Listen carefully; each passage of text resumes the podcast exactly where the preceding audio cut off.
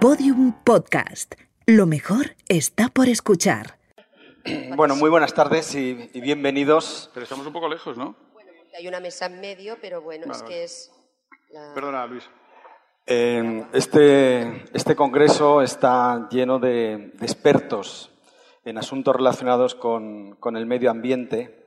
Acabamos, por cierto, de disfrutar de una estupenda charla que ha moderado Teo León Gross con Olga Caraz y, y Pedro Arrojo, que además de ser expertos se hacen entender y la verdad es que era una maravilla eh, escucharles hablar de, de temas que son realmente muy complejos pero de una manera muy, muy transparente. He de decir, por cierto, que yo que soy un chico de, de pueblo y que los Bueno, primeros chico- años de chico- mi vida los, Chico, tampoco chico. los ya empezamos. Eh, los primeros años de mi vida los pasé pues en un pueblecito de, de la España profunda, con muy poquitos habitantes, donde no había coches y había muchos animales. Yo me acostumbré a, Perdón. No, es que me- me ha dicho... No, pero perdona. Perdón, sigue, sigue. Pero porque hablas así de tu familia, Luis. Ay, Dios mío, está Teo León Gross para que me releve. Aquí, bueno, No, se está sentado ahí porque no quiere relevarte ni de coña. ¿no? pues eh, no, eh, que quería, quería hablar de, de Perico Arrojo, de Pedro Arrojo, el que habéis escuchado ahora, porque fue mi profesor cuando yo tenía 18 años, y no solo eso, sino que él impulsó en, en la facultad una revista, el- se llamaba El Bejorro, eh, donde bueno, yo escribía de cine fundamentalmente, pero él era el gran animador. Y para mí fue una persona muy importante porque me abrió los ojos hacia, hacia lo que ya entonces era una de sus principales inquietudes, ¿no? y era la degradación de la naturaleza, del medio ambiente, y me, me- me arrojó una serie de, de miradas, de observaciones. Él era un activista sensacional. Y ha dicho lo de la bicicleta antes y yo corroboro que es verdad. O sea, yo desde que le conozco eh, camina en bicicleta cuando eh, se consideraba que los que lo hacían estaban como un poco medio zumbaos.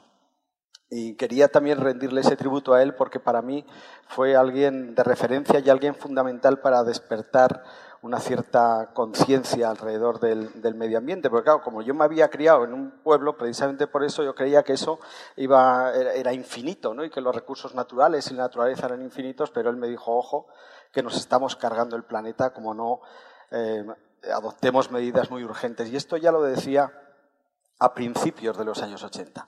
Bueno, pues dicho esto, aquí estamos con tres figuras de la, de la cultura española.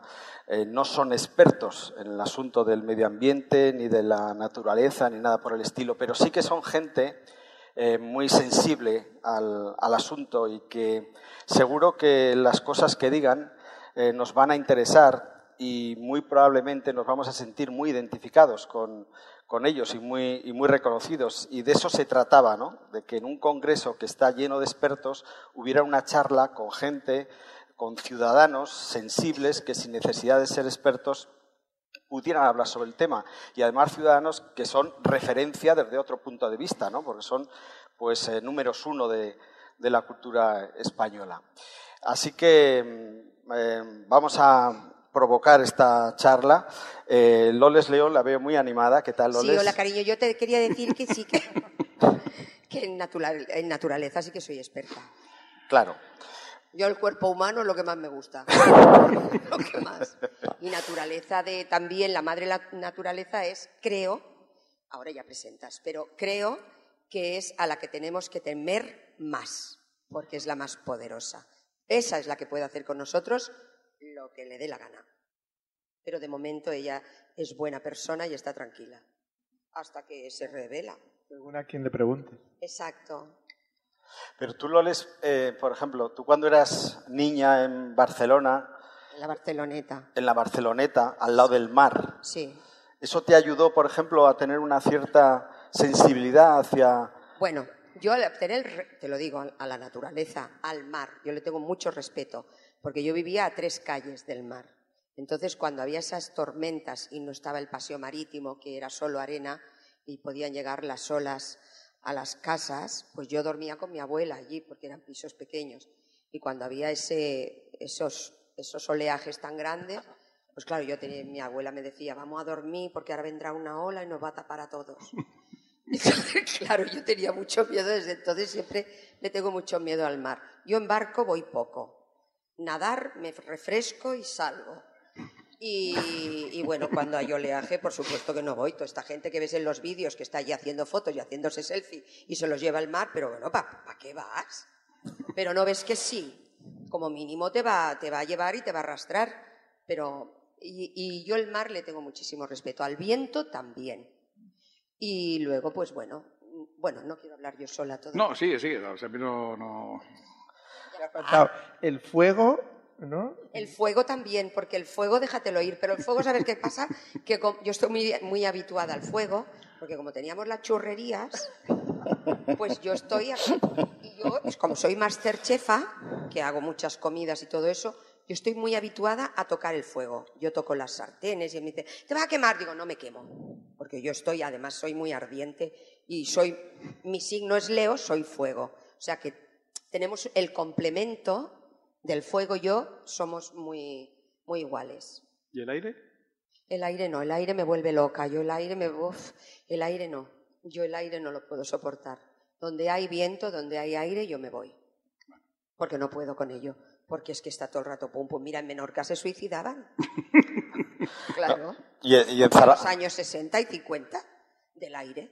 y en Zaragoza. El aire, el aire te mata, todo el rato ahí te vuelve loca. Todo el ra- pim, pim, pim, pim, pim. Tú ponte arriba en un cerro. Y en estos vientos que están aquí, que hay unos vientos que hoy hemos llegado, Claro. ¡uh! se nos iba. Pum, pum, pum. Acabas fatal, te tiras. Sí, en serio, porque Confirmo lo que dices, Loles, porque ¿Tú te en Zaragoza, no, Ah. Zaragoza donde yo vivo hace muchísimo viento, un viento muy Sí. peculiar que se llama cierzo y estamos todos medio zumbaos. O sea, que Claro. confirmo lo que dices. Por eso te digo. Y el de Garbí, la tramuntana, todo esto. ¡uh! Y esto es. Por eso que hay que tenerle mucho respeto. Bueno, bravo.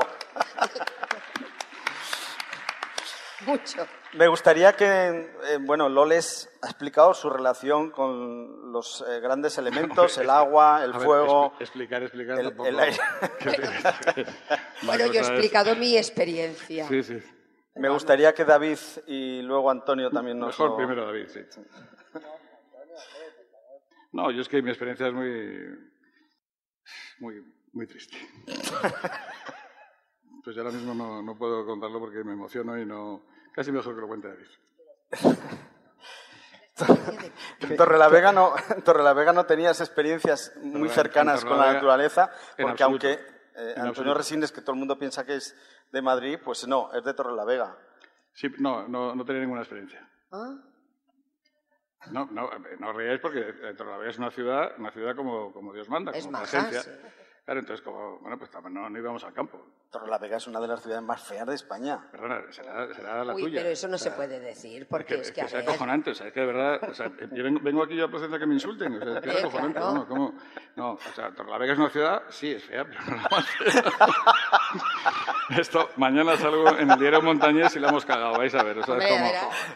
No, a ver, Torrelavega es una ciudad industrial, cosa que no es Zaragoza. Zaragoza es una ciudad, eh, bueno, bueno, Plasencia. Zaragoza, espérate, ¿eh? ¿Cómo que espérate? ¿Por qué?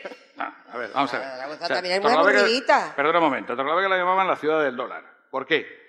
Es una pregunta retórica. Ah. Pues te lo cuento yo. ¿Por qué? Porque tú tienes mucha pasta. No, que no es por mí, coño. Es porque, porque había, pues había, había fábricas, Solvay, Niace, eh, Michelin, en fin, era una ciudad pues, muy seria.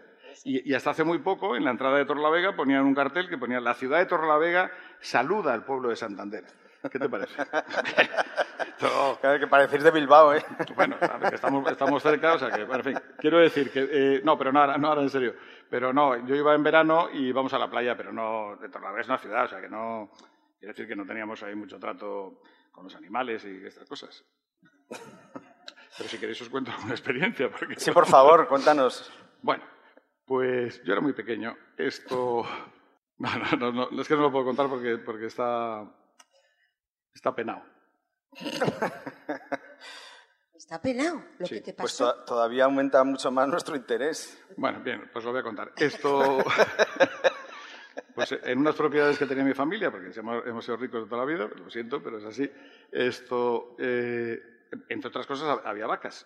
Por cierto, la primera vez que ordeñaron las vacas con máquinas fue en, una finca de una, una, tía abuela mía. Bueno, en fin, siempre que sea, tiene que haber alguien por delante para que el, el país... Una vaya- pionera, era una pionera. Una pionera, una pionera. Sí, no me salía la palabra, una pionera. Bueno, entonces, había terneros. Y entonces, como sabéis, las vacas defecan.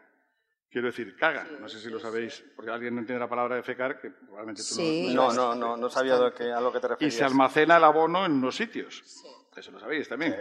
Porque el abono se usa para... Para sembrar y para Exactamente, todo muy esto. bien, para abonar. Bueno, Abonar. y entonces eh, nosotros que éramos... Coño, ¿esto es un- una masterclass o no es una masterclass? Hombre, claro, Bueno, es pues una eso. masterclass Entonces de nosotros íbamos y toreábamos a los becerros. Normal. Y un día se nos cayó un becerro en el abono. ¿En el abono? Sí. ¿Y? No lo puedo seguir contando, por eso digo que yo con esto estoy... A ver, David, era, era ¿Y qué muy- pasó? muy Era, era un becerro así y el abono era un depósito de abono. pobre. Qué muerte. ¿Se quedó allí? No, le salvé yo. lo salvaste tú. Sí. Eso es lo- ¡Ay, el salvador de terneros! ¡Ay, bravo, cariño! El ternera, gracias. Gracias. En fin, estas pero cosas pasan. Bueno, vaya pues muerte de mierda, ¿no? ¿Eh?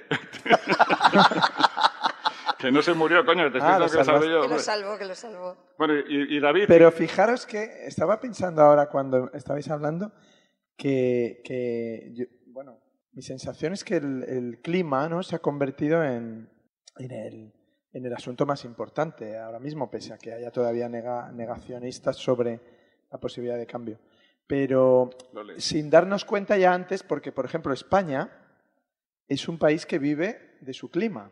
O sea, es decir, es, es la vaca lechera. O sea, es decir, España que no ha sido o no es capaz de organizar su industria, de organizar sus recursos, de organizarse social y políticamente, de no tal, sin embargo tiene un regalo, ¿no? O mientras dure, que es su clima, ¿no? Que le ha dado una naturaleza prodigiosa y unas posibilidades de explotación turística que al día de hoy son ya la gran industria nacional. Pero es que luego hay una cosa todavía más interesante, que es la importancia de- del clima y de, en, en las personas. Porque constantemente los.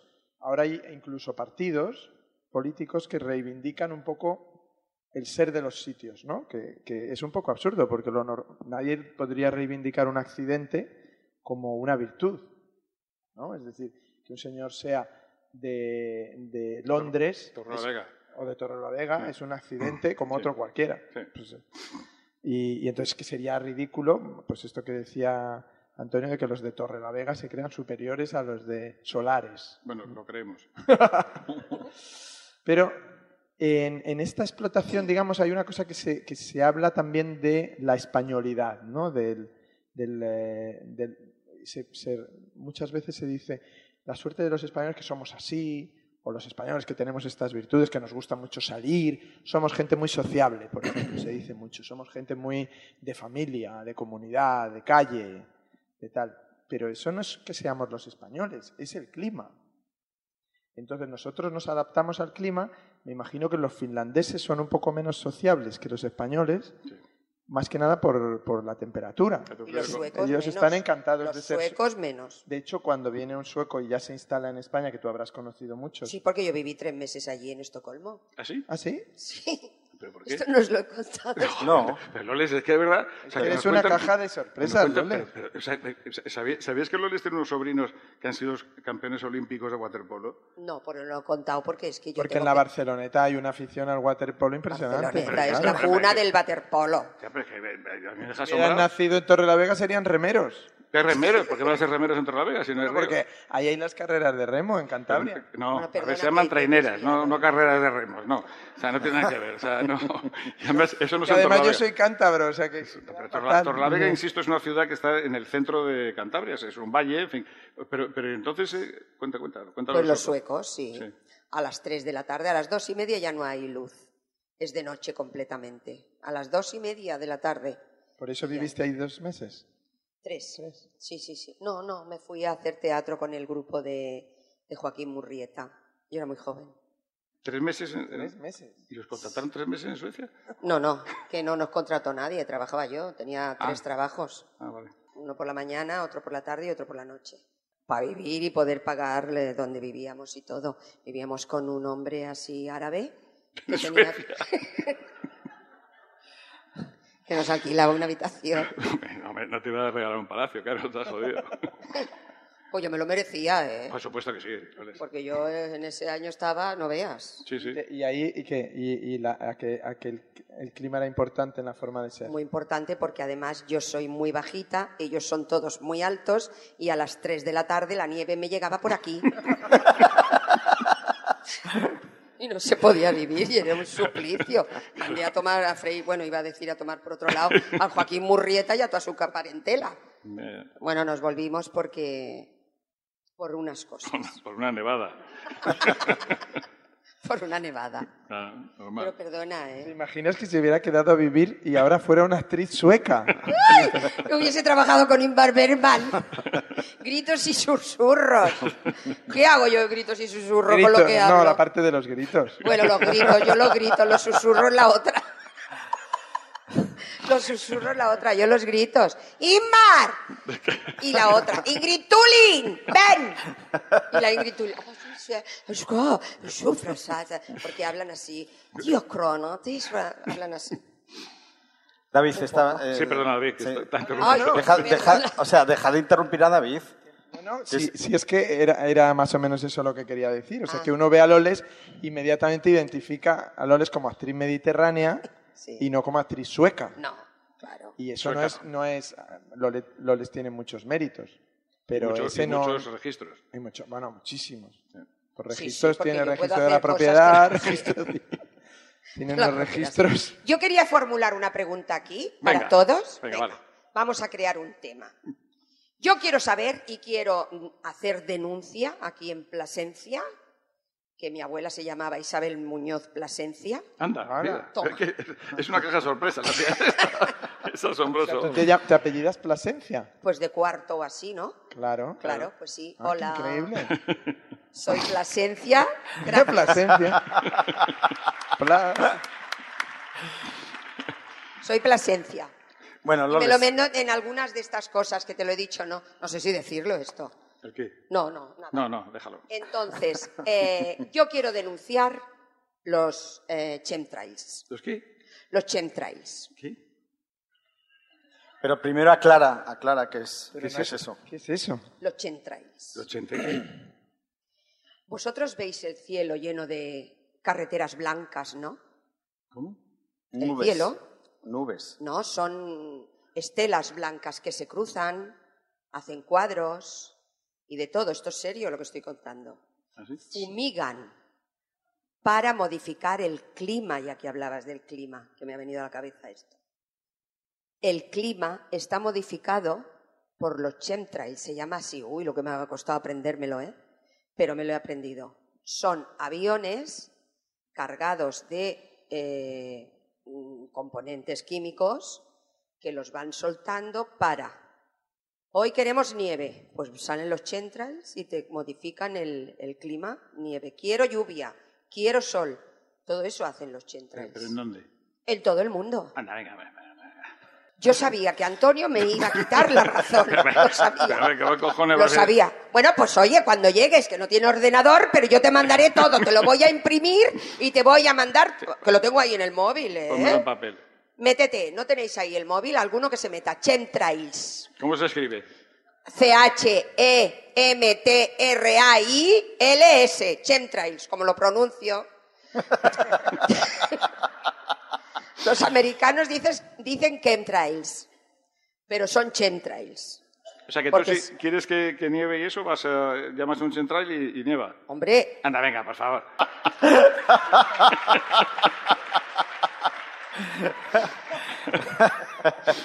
la Aguirre, para poner nieve, que no nevaba. ¿Pero qué, pero qué Aguirre?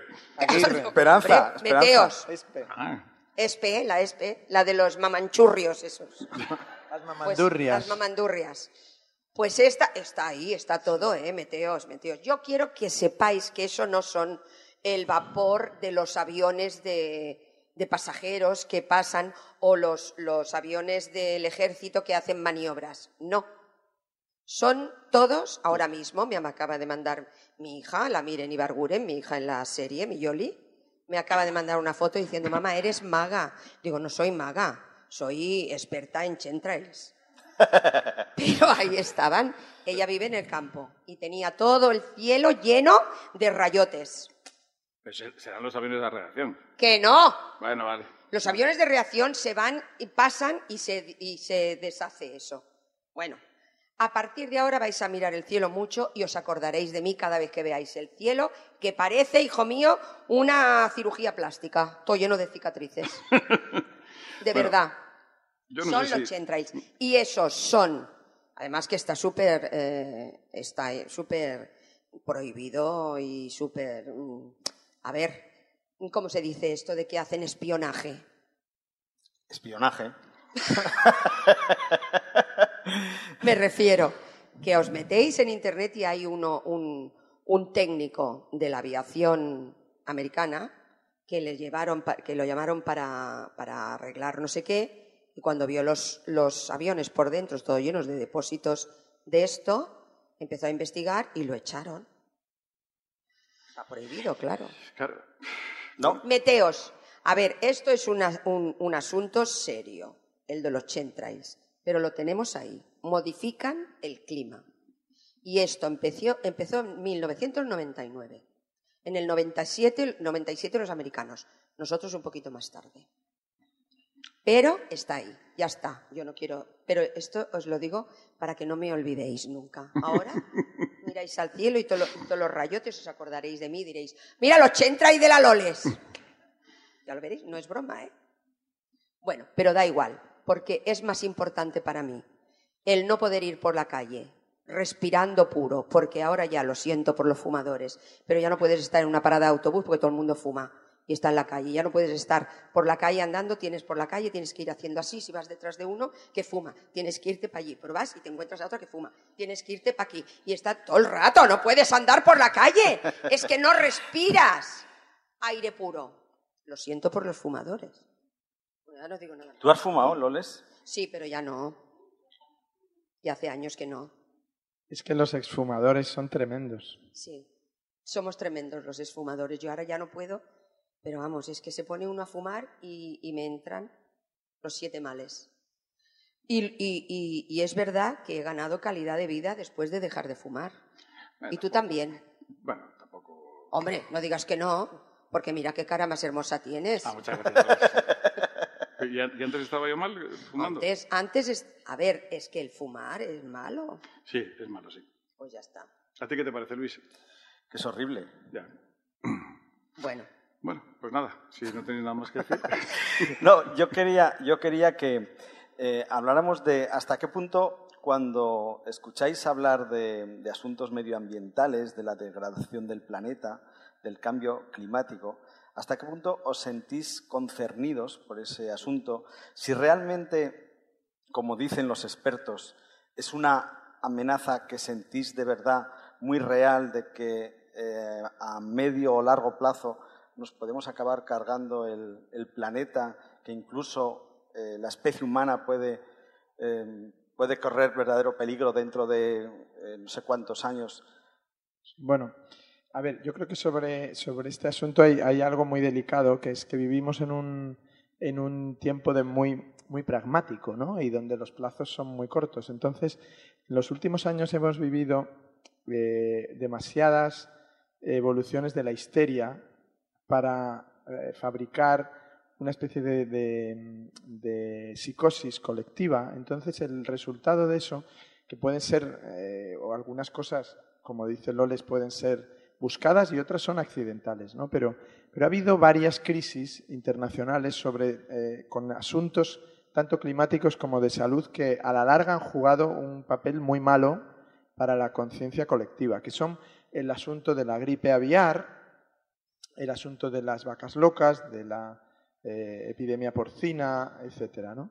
Todos estos asuntos se han tratado de una manera, yo creo, muy frívola por parte de los políticos y de los medios de comunicación, y entonces han tenido un efecto contrario al que podían perseguirse, que es que durante dos o tres meses se ha hecho a la gente sentir que vivían en... Si ahora cogiéramos los periódicos, por ejemplo, del momento en el que estalló la crisis, de, lo que se llamó de las crisis de las vacas locas, veríais que había una serie de artículos diarios constantes de gente que decía ya nunca podremos comer un filete, se acabó el bistec, vamos hacia el no sé qué, tal. Y había una psicosis colectiva. La gripe aviar fue infinitamente más, más grave porque era mundial, se hizo un acopio de vacunas, eh, etcétera, etcétera. O sea, parecía que aquello y tenía obviamente proporciones muy grandes. Pero ¿qué ocurre? Que a la población al día de hoy le queda un recuerdo de eso muy difuso, muy disminuido y sobre todo una especie de falsa alarma.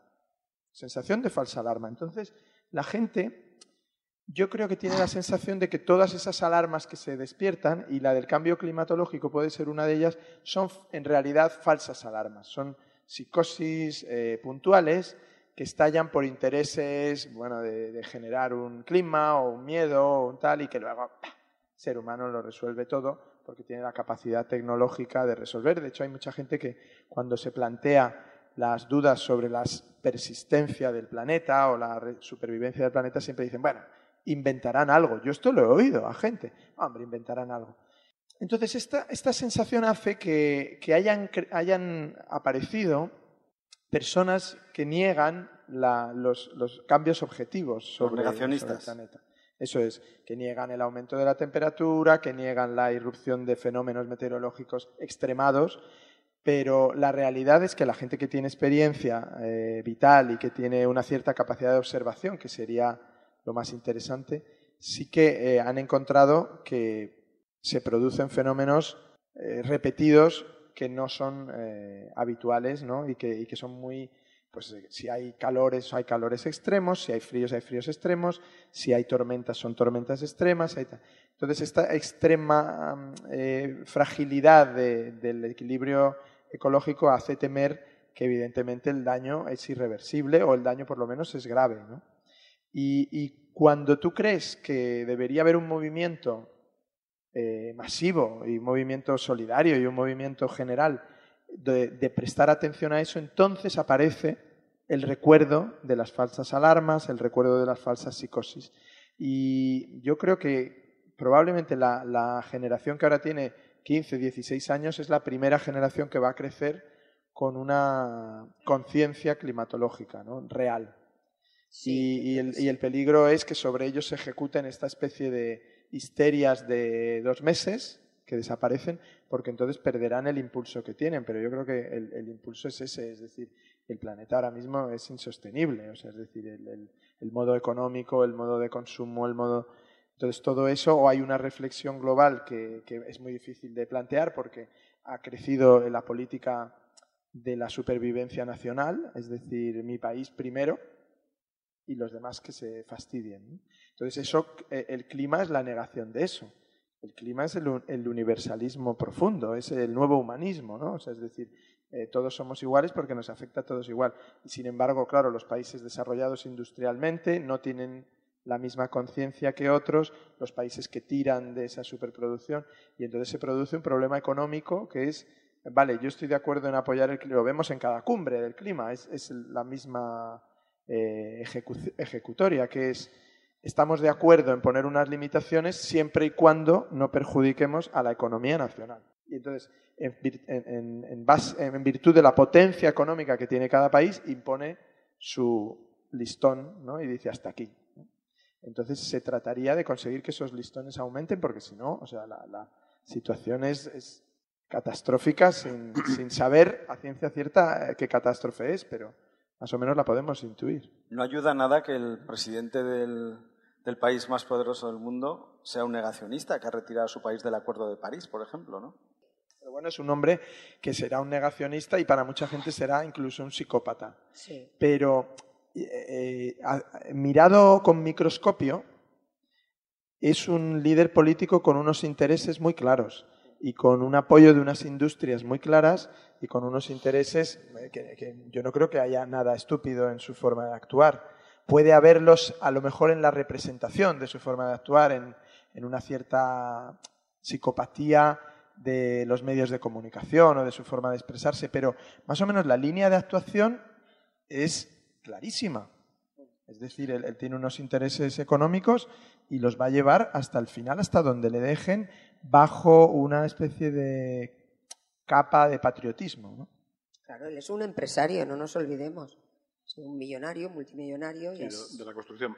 Bueno, y de, los, de todos los negocios que tiene. Pero sí que es verdad que en ese sentido, no solamente los países, cada uno mira por lo suyo y no se interesa por el otro, sino es que en los propios países, nosotros mismos, hay muchísima gente que tú le dices, oye, pero no tires así, pues, pues tira el plástico aquí, las botellas aquí, no sé cuánto. Eh, esto lo hace mucha gente.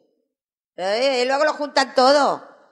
Pues esto está lleno. Y luego además es que los medios, tú, es verdad, ves por internet y ves un campo de todo, de toda de basura, y te dicen, aquí está todo junto, los plásticos, lo de los cartones, lo de, lo juntan todo. Y dices, entonces también, ¿qué estamos haciendo? ¿No? ¿No lo hacemos bien? ¿Lo hacemos mal? ¿Cómo lo hacemos? Una educación del medio ambiente no tenemos. No, y eso eso es importante en las escuelas, que creo que los niños sí que lo tienen ahora. Sí que están. Tenemos tiempo, creo, de hacer unas nuevas generaciones muchos más responsables con el clima que nosotros, con el medio ambiente, con el planeta que nosotros, que le hemos dejado un planeta empezar, que, claro, para empezar que vaya, vaya. todo el uso de los recursos, la gente tiene la sensación eh, todavía de que los recursos son inagotables. Entonces, el agua, la luz, sí. no es tanto que los tengas como que puedas usarlos. La gente exige, Sí. exige, supongo que antes han hablado de esto gente que sabe muchísimo más ¿no? de- del asunto. Sí. Pero esa sensación de lo gratis, que ahora, por ejemplo, ha vuelto a ocurrir con Internet, que yo eh, me acuerdo que cuando empezó eh, la- nuestra vida en las redes, la, única comparación que a mí se me ocurría era la del agua. Entonces, eh, claro, como fue, como habéis visto, el, mundo o la, hipercomunicación ha afectado muchísimo a las industrias y es- está todavía al día de hoy transformando industrias, es decir, le queda todavía por destruir muchos territorios sobre, no tanto destruir, cambiar el, el código empresarial en el que han vivido, ¿no? Y ahora lo hemos visto recientemente con la batalla del taxi, lo estamos viendo con los despidos masivos en la banca, etcétera. Es decir, uno ahora va a una sucursal bancaria y hay unos carteles gigantescos que dicen a partir de las 11 de la mañana esta sucursal bancaria te desea felices Pascuas. Es decir, no entres porque no, no queremos saber nada de ti, porque No. hay que reducir el personal y, hay- y la gente Sí. tiene, como decía Antonio esta mañana, que hacer sus... su- tiene el banco enfrente de casa, pero los del banco le han dicho que lo haga desde casa. Claro. ¿no? Sí. Y eso para la gente mayor, que no digo que Antonio sea uno de ellos, es, yo voy siempre en mi barrio a un, a un banco a- yo no sé y paso qué. y está lleno de jubilados. Y siempre digo, ¿Estás llamando a mi jubilado? No, no, he dicho que no, que Antonio no. Ah, vale, vale. No, no, Pero- es verdad, Pues yo, eso. yo Tú yo puedes tengo un ir banco cojonudo, ¿eh? a las 12 del Claro. mediodía ya no puedes pagar un recibo. Lo que no sabía es que el, el no 9, están a os- lo digo a todos amigos de Plasencia, el 902 lo cobra Telefónica, ¿lo sabíais? Pues yo no lo sabía. Eh, Mira, perdona, esta sigue. sí que lo sabía. Sí. Yo no, yo me entero esta mañana que lo ha dicho él. Claro, es que te- por eso es muy bueno venir a este tipo de, de congresos. Porque Pero te he enteras de dicho, cosas. claro. ¿sabes? Es importante, sí. Oye, habéis, habéis sacado un, tema que yo creo que es muy interesante. ¿El de los y bancos? es- no, Ah. el, el déficit, o sea, España se distingue por tener muchos déficits en educación. Y uno de ellos, desde luego, es la educación medioambiental. Y especialmente, Todas. especialmente nuestra generación, digamos, ¿no? Em, yo creo que no hemos tenido educación medioambiental. No. Entonces, yo lo que os pregunto, vosotros, que sois gente que, eh, que habéis adquirido la educación medioambiental por vuestra cuenta, la sensibilidad la habéis desarrollado por vuestra cuenta, Sí. me, gustaría, me gustaría, a ver si sois eh, capaces de decirme cosas que antes hacíais y que ahora ya no hacéis pensando que es una agresión en contra del medio ambiente. Ah, yo lo Ah. de las basuras, que lo he dicho antes. Bueno, a mí porque me obligan, pero sí yo también... Sí. Quiero decir, no. Yo hice una campaña de fin, esto, es importante. ¿No, ¿No os acordáis que antes no existían los, los sitios estos para meter la- las botellas de No, plástico? claro, sí, sí. Bueno, no, no, pero es que antes es hace siete años, diez, como mucho. Bueno, sí, te, te- te enseñan un poquito a, a mejorar. la- Claro. Hay- pero hay un problema que que lo contaba antes eh, David, pero hay un problema fundamental que es que somos más. O sea, este es el problema fundamental. Entonces, somos más, se produce más porque tenemos que comer todos más, todo es más, más. como no se puso en su momento hace mucho tiempo en este país y en el resto del mundo, sobre todo en este país, vamos a hablar de, España, no se puso eh, eh, coto a una serie de disparates, fundamentalmente, que fue, pero como dependemos de esa historia, es que todo, todo está enlazado con lo que dice David, como dependemos del turismo, porque es que no, nos queda otra. O sea, esto es un país de servicios. Por cierto, es muy curioso, pero es que el PIB de este país, el turismo, eh, no es tanto. Entonces, ¿dónde está el resto del PIB? Por ejemplo, la agricultura es el 4% del... Es que es asombroso, ¿eh? es que el turismo y la construcción tampoco es tanto. O sea, que eso es el 7, el 10. Dice, bueno, entonces, ¿de dónde viene la riqueza de este país? Eso es curioso. Pero bueno, al margen de eso. Pero mientras eh, entre 85 millones de personas al año, creo que el 17 ha sido 85 millones de personas, 87, y hemos vuelto a subir un 4%, mientras haya que dar de comer a esta gente. pero porque son low cost, perdona, pero son low cost lo que viene ya.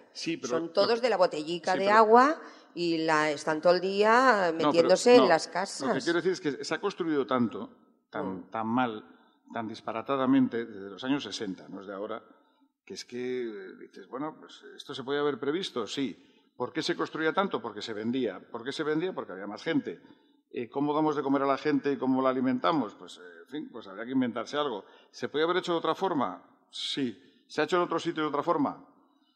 En muy poquitos sitios del mundo. Sí, yo creo que muy pocos. Muy poquito, menos los países del norte, porque son menos. Es, que, acordaros que Suecia, eh, Holanda tiene 3 millones de habitantes. Sí. Y Suecia debe tener como 15, una cosa así. Que, que, es que es imposible. O sea, que es como. Entonces, si tenemos que dar de comer a toda esta gente, ¿qué hacemos?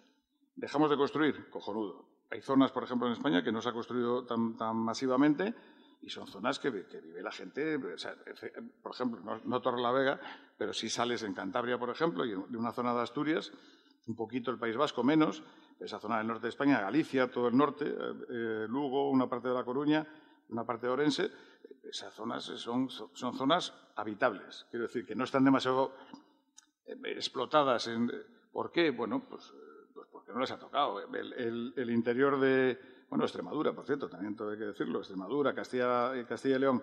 Bueno, si se hubiese mantenido eso, ese, ese, problema que estamos hablando no existe en el Pero lo peor de eso, Antonio, es que encima sus habitantes se consideran menospreciados o menospreciados, minusvalorados por, por el resto de España.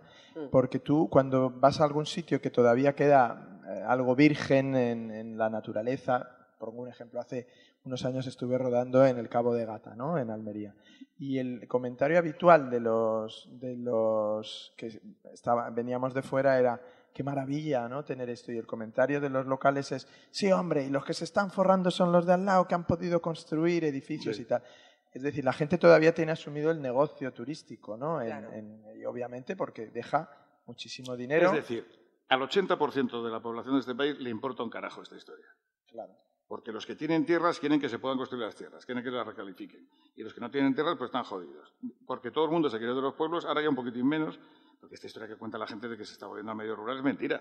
O sea, vuelven cuatro, cuatro, iba a decir anormales, no hay que decir anormales, cuatro mataos, pues porque se les ha ido un poquito la olla, pero la, gente de aquí se quiere ir a otro sitio, o sea, los pueblos de aquí quieren venir a Plasencia. Es que el problema, el problema no es ese, porque es que no hay trabajo en otros sitios. O sea que eso está muy bien la, agricultura ecológica y todo eso, pero, pero, eso da para comer, por ejemplo, en Cantabria, que, David también es de, origen cántabro.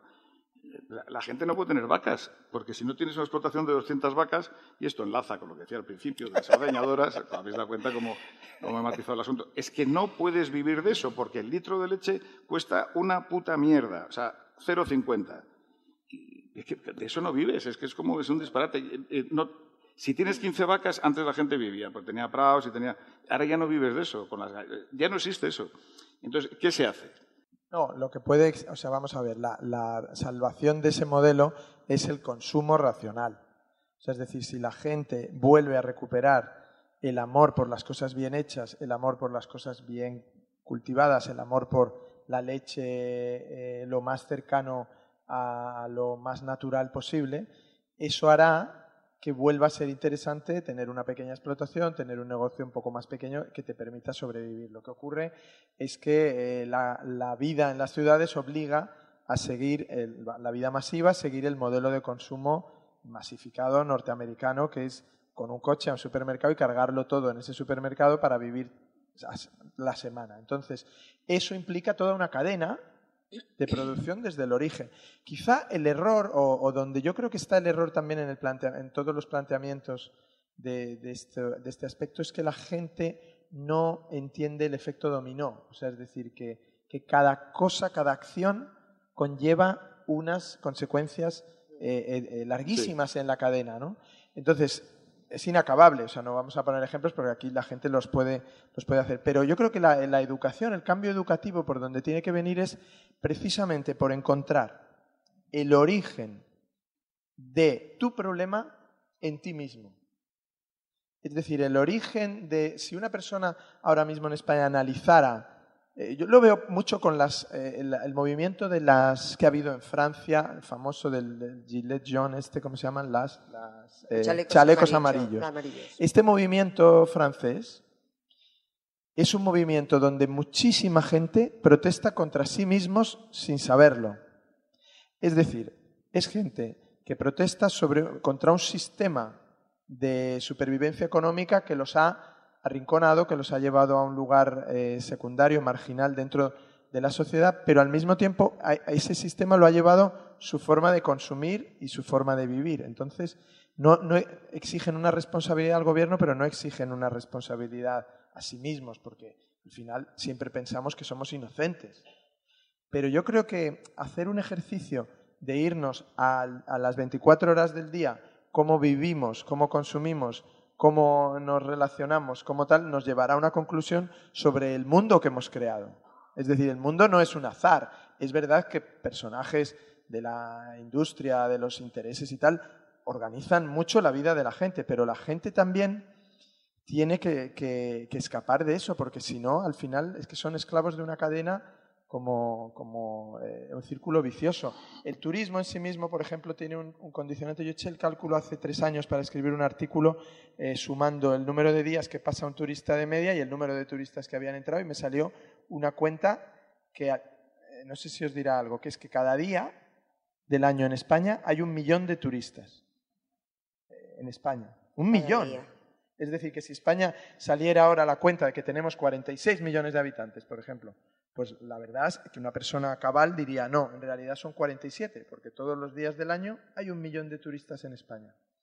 Ese millón de turistas, aparte de dejar dinero en unos comercios dedicados al turista y destinados al turista, que no suelen ser los comercios que más arraigo crean en, la zona a los particulares, salvo que se dediquen a ese comercio, la franquicia, eh, la hostelería, etcétera, etcétera, es un negocio que, a una parte de la población de esa misma ciudad no le da nada. No solo no le da nada, sino que tiene un millón de habitantes que no pagan la contribución.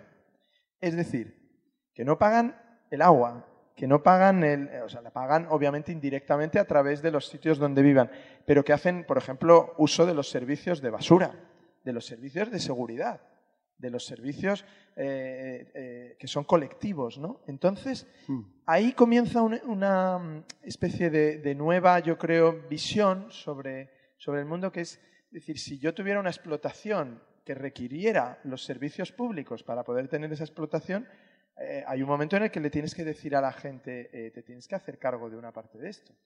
Porque si no, los ciudadanos lo único que ven es que empeoran sus servicios públicos cuando ellos los van a usar pero mientras se están haciendo ricos, una minoría de la población. Y pasa lo que está pasando en las e-, economías más importantes del mundo, que la franja, la división entre los ricos y los pobres se agranda y la clase media va descendiendo, descendiendo paulatinamente de la clase media a otra cosa. Y, eso yo creo que es el, gran peligro de la convivencia, no ya climático, sino de la convivencia política. ¿Y hasta qué punto creéis que la gente conocida la gente popular, prestigiosa, eh, cuando se compromete con el medio ambiente es importante que lo haga. Estoy pensando en, el caso de Al Gore, por ejemplo, que rodó aquel documental estupendo que le dieron el Oscar, Una verdad incómoda, o en actores como Leonardo DiCaprio, por ejemplo, que son grandes activistas. DiCaprio está haciendo una labor importantísima, se está volcando. Yo, yo, sé que lo que voy a decir es políticamente incorrecto, pero lo voy a decir porque me da la gana. Esto, aquí hay un problema que ha pasado siempre en este país y en otros, sobre todo en nuestra franja mediterránea, que eh, si tenemos claro que hay, que tomar una serie de soluciones para que la educación, por supuesto, todo esto es muy bonito y tal, pero aquí lo que funciona, y lo siento mucho, me gustaría que no fuese así, pero es la sanción. El carnet, el eh, sí, sí. Claro, es que, es que, es así de historia. O sea, hasta hace, muy poquito, acordaros que se podía fumar en todos los sitios. Ahora estaría la gente aquí fumando tranquilamente. Hasta que dijo uno en Marbella que él fumaba dentro del bar y le cayeron 600 pavos. Ese no ha vuelto a fumar en su puta vida, pero en su puta vida. O sea, cada vez que ve el cigarro dice, coño, 600 pavos. Esto es así de, lamentable, pero es que es así. Acordaros que hasta hace muy poco la gente no se ponía el cinturón. Tiene todo que ver, ¿eh? Y acordaros que, bueno, yo, he ido en moto toda la vida y yo hasta hace muy poco llevaba el, casco en, en, el brazo, con dos cojones. O sea, claro, dice, bueno, entonces, ¿cómo se soluciona esto? Hay hechos evidentemente delictivos, pero que no se pone freno porque las autoridades, y lo siento muchísimo, todo lo que hablemos aquí es estupendo, pero no tenemos capacidad ni legislativa ni ejecutiva. Es decir, los que tienen que hacer esto son los gobiernos, puesto que hay cosas que son evidentemente malas, pues que la prohíban, coño, y ya está. ¿Que va a haber eh, objeciones y reacción por parte de la gente? Bueno, ¿quién, ¿quién, se iba a creer hace 30 años que van a prohibir el tabaco en determinados eh, sitios no, públicos? No, nadie, Era imposible. Nadie. Nadie, nadie, se hubiese adelantado esa historia. Es imposible. O sea, la industria del tabaco era una de las industrias más potentes del mundo. Sí. En Estados Unidos, probablemente la, la segunda es eh, la nuestra, la primera los coches, en aquella época, te hablo de los años 60, y el tabaco era, era un negocio pero acojonante. Sí, sí. Bueno, pues ya no se puede fumar en estas condiciones. Entonces, ese tipo de cosas pues habría que hacerlas. ¿Por qué no se hacen? Por ejemplo, ahora que pasa lo del gasoil. Bueno, se, han levantado en armas pues todo el mundo, pero han dicho que van a prohibir el gasoil en el año 35. No, no, o sea, no mañana. Bueno, pues están todas las, todas las grandes. Si es que eh, las grandes industrias pues van a decir que no, pero hay sitios que sí se prohíben determinado tipo de historias. Y yo creo que esa educación es la que hay que, dar ahora mismo a todo el mundo. Es decir, señores, esto objetivamente, o sea, eh, diagnosticado por una serie de gente, esto es malo. Y nosotros, que somos los gobernantes, decidimos, porque tenemos la mayoría de la gente que nos ha elegido y tenemos derecho a hacer eso, lo vamos a prohibir, porque esto es malo. ¿Qué es malo? Esto, lo otro, lo otro y lo demás allá. Los abonos químicos, no sé qué, no sé cuánto. Bueno, pues que se prohíba. ¿Se va a hacer alguna vez en este país? No, ya lo digo yo. No. Hace. es que, acordaros, es, ¿nos acordáis los que pusieron el, el, las terrazas para fumar eh, cuando no se podía fumar? Que luego protestaron toda la hostelería de este país, es decir, el turismo, porque habían hecho unas construcciones para que la gente no pudiese fumar y tal. Pero al final, ¿qué ha pasado? La gente no fuma. La siguiente van, van a prohibir fumar en los estadios. Al aire libre, ¿eh? Sí, sí, ya está, creo. Está, está a punto. Ya sí. está. En algunos sitios probablemente ya exista. Bueno, entonces, eso lo que funciona, es, lamentablemente, es la sanción. ¿Cómo, cómo evitamos que Madrid eh, esté contaminado? Pues eh, haces la almendra central. Bueno, se, se, caga en tu padre todo el mundo. Sí. ¿Baja el nivel de, de contaminación? Probablemente. No lo sabemos sí, baja, exactamente. Sí, baja. sí, seguro. Que yo vivo bueno, en el centro. Bueno, pues, baja. Pero, bueno, pero ¿cómo, ¿cómo, se hace eso? Con sanciones. Hace 15 años en Londres, eh, joder, era genial porque veías Londres, el centro de Londres vacío. Era una maravilla. No había coches. Era una cosa como. ¿Y por qué? ¿Y esto por qué? Si tal? Coño, porque, porque han prohibido entrar. ¿Y qué pasa si entras? Y dicen, no, 50 libras, ¿eh? 50 libras de hace 15 años deben ser como 200 pavos ahora, una cosa así, más o menos. Y decía, ah, bueno, venga. Y el primer día, pues los chulos entraban con un, sistema de cámaras acojonante. Al siguiente día te caía un trayazo, vamos, el que entró ese día no vuelve a entrar, por, vamos, ni de coña. Pues es así de, bueno, pues, eh, pero ¿por qué no se prohíbe, por ejemplo, determinado tipo de emisiones de gases? Pues porque, porque está todo el mundo pringado. No, pero es curioso porque ahora estamos casi en el, en el proceso contrario, es decir, hay, hay opciones políticas que han hecho precisamente de lo contrario a lo que estás diciendo tú su, es una especie de populismo liberticida, ¿no? Eh, cuando se empezó en la discusión sobre la almendra central en Madrid, acuérdate sí. que el alcalde de Alcorcón dijo que iba a llevar pero a los tribunales. El alcalde de Alcorcón es probablemente el tío más tonto de España. O sea, sí, probablemente. ¿eh? No, no sé, yo le conozco. O sea, es un tipo que, en fin, no se entiende cómo dijo, es alcalde de Alcorcón. Dijo que, como... que, nadie podía negar a las personas el derecho a circular en su coche libremente. Ese. Yo lo oí y dije, pero ¿cómo esta persona puede ser tener un cargo público? No, no, José María Aznar dijo lo de beber, lo de conducir. A mí nadie me tiene que decir cuánto vino bebo, claro. Sí, sí. Al, a la familia a la que matas cuando has bebido el vino, sí. Esto, eh, o sea, pero hay que tener cuidado siempre porque la, eh, ahora estamos viviendo, un, eh, se llama avanzar dos pasos para retroceder uno. Tú avanzas demasiado deprisa con imposiciones sin entrar en razón a la gente y la gente tiene la tendencia a volver atrás, a volver a que le digan, no, te están quitando la libertad, te están tal, no sé qué. Sí. Entonces, yo creo que todo esto, antes incluso que llegara la sanción, hay que hacer una pedagogía de esto y, hay que, y los avances, a ser posible, eh, si es es verdad que la gente, que, que- que al final hay muchas ocasiones en que el- el- la coerción no es lo único que funciona. Pero antes hay que intentar ganar a los que pueden todavía razonar, porque si no, el- el- la- las sensaciones que vienen unos imponiéndome cómo, cómo tengo yo que vivir. Sí, no, pero ¿no? curiosamente, en los casos que hemos comentado, que sobre todo es el del tabaco, que es el más importante, bueno, es que es- eh, la pedagogía estuvo muy bien hecha. Se explicó a todo el mundo que es que tenemos un problema. Cuando eres más mayor te das cuenta que no respiras bien. Entonces, tipo eh, eh, tampoco la gente es tonta. Entonces, y si les explicas exactamente que es que de verdad, que es que sienta muy mal, pues entonces la gente lo entendía. O sea, que, que- que ya fue un poquito... Y, y, ¿Os acordáis de las campañas de tráfico de antes? Que, que, por cierto es el, es el que está otra vez de director general de tráfico. Pera- sí. sí. Pero, pero, cuando os acordáis que salían a las campañas que todo el mundo se quedaba acojonado y dice, pero, qué- pero qué horror, qué barbaridad y tal, unos, unos accidentes, una sangre por ahí tal. Coño, es que esto pasa. Bueno, pues el tío con lo del cinturón de seguridad consiguió, y con la bajada de la velocidad, pues consiguió que hubiese mucho, muchísimo menos muertos, ¿no? Y ahora va a ser el móvil en el, en el coche, claro. Esa el móvil es, es una causa de, de bastantes accidentes, entonces también Sí. ya hay una persecución más seria, digamos, del uso del móvil. No en manos libres todavía, pero de- Sí, pe- pero y sirvió para recordar también que donde se producen más accidentes, al margen de, de- de la ingesta de drogas, alcohol, que hubo uno genial que, que se había tomado todo, uno que le pillaron había tomado todo. O sea, todas las drogas que estaban como, eso lo habéis visto, uno en Valencia. Un o sea, todo, todo lo que daba positivo se le había tomado el tío, todo. Pero todo, ¿eh? Es acojonante. Adrede, se lo había hecho No, adrede. no sé cómo lo hizo el tío, pero daba positivo en heroína, cocaína, opiáceos, de todo, alcohol, bueno, era una cosa como acojonante. Bueno, entonces, donde, donde había más accidentes eran las carreteras secundarias. Entonces dije, bueno, vamos a mejorarlas. Eh, Bueno, sirve para ese tipo de cosas. ¿eh? Dices, bueno, vamos a decir, esto es así, porque es que son datos de verdad. Y entonces, a partir de ese momento, pues empezó a funcionar. Bueno, hay menos accidentes, no quiere decir que se haya solucionado el problema, ¿no? Pero bueno, me imagino que eso aplicado a otro tipo de historias, pues, bueno, pues a lo mejor podría servir, ¿no? Es que sobre todo lo que tú dices es eficaz cuando hay costumbres e inercias de comportamiento tan arraigadas y tan enquistadas en la gente, ¿no? Que es muy difícil de cambiar a la hora de la verdad. Lo que decía Loles. Si tiras el- un papel. Sí, que- sí. No, tiras un papel en Suiza y te meten un paquete que lo Bueno. siento mucho. Bueno, y, En Suecia- y- y lo- en Suecia, en En Suiza y en todos los lados. Y estos vienen aquí y lo tiran todo. Que yo me peleo con ellos, digo, oye, ¿en tu país lo haces? No, pues aquí tampoco. ¿Eh? No me entiendes. Ah, No sé qué. Digo, ah, no, esto, esto, que lo cojas y lo metas en la papelera. Son, vamos, perdona, como vivo en Madrid, en el centro, imaginaros. Yo voy todo el día así apartando a la gente, quita coño. Están todo el rato, es que están todo el rato con el móvil y van chocando con la gente. Y luego no hay educación. Si no hay educación para andar por la calle, ¿qué educación va a haber para recoger un papel y tirarlo a una papelera? No lo hay. Porque hoy en día está todo el mundo con el móvil y choca contigo. Y luego los que no chocan son todos los extranjeros que van andando como allí los tienen reprimidos y multados ¿En dónde?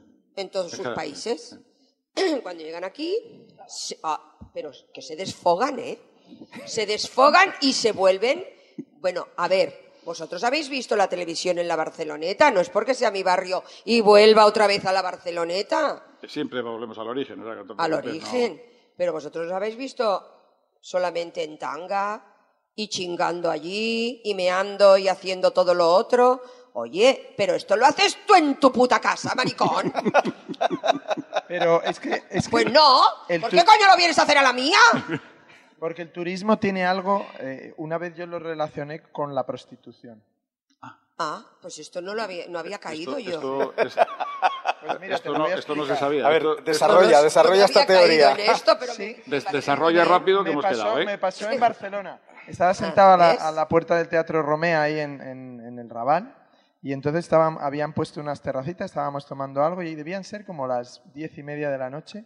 Entonces pasaron dos chicas inglesas, 20 años, y una apartó un contenedor de basura de estos de cristales, ¿no? No de cristal, sino de estos verdes así Sí, grandes. Sí. Se puso, pero no para esconderse, sino para meterse en medio, con lo cual era como si la encuadrábamos, ¿no? Como si entonces se, se- subió la falda, se bajó las bragas y meó Meo, sí. ahí. Venga. Y entonces, y claro, nos quedábamos, estábamos como 15 ahí, miramos la otra se- y se fueron. Y le pensé exactamente lo mismo que has pensado tú. Es decir, si no lo hacen en su país, ¿por qué lo hacen aquí? ¿Por qué? Exacto. Porque el turismo tiene algo eh, parecido a la prostitución en el sentido de que te apoderas de alguien por el hecho de que le estás dando dinero. Sí. Te crees que puedes hacer con él algo que no harías con otra persona. Ah, o sea que vienen aquí a gastarse decir, el dinero. Yo vengo a hacer un uso de España. Buena cosa me has dicho, porque ahora les playa. diré prostitution, here no, ¿eh? Tienes, tienes que entrar en la, en la mentalidad esa. No, no, pues ya le diré, esta mentalidad, out. Me ha dicho David Trueba Me ha dicho David que esta prostitution, your mother. Porque aquí no, fucking you. Todos los episodios y contenidos adicionales en podiumpodcast.com y en nuestra aplicación disponible para dispositivos iOS y Android.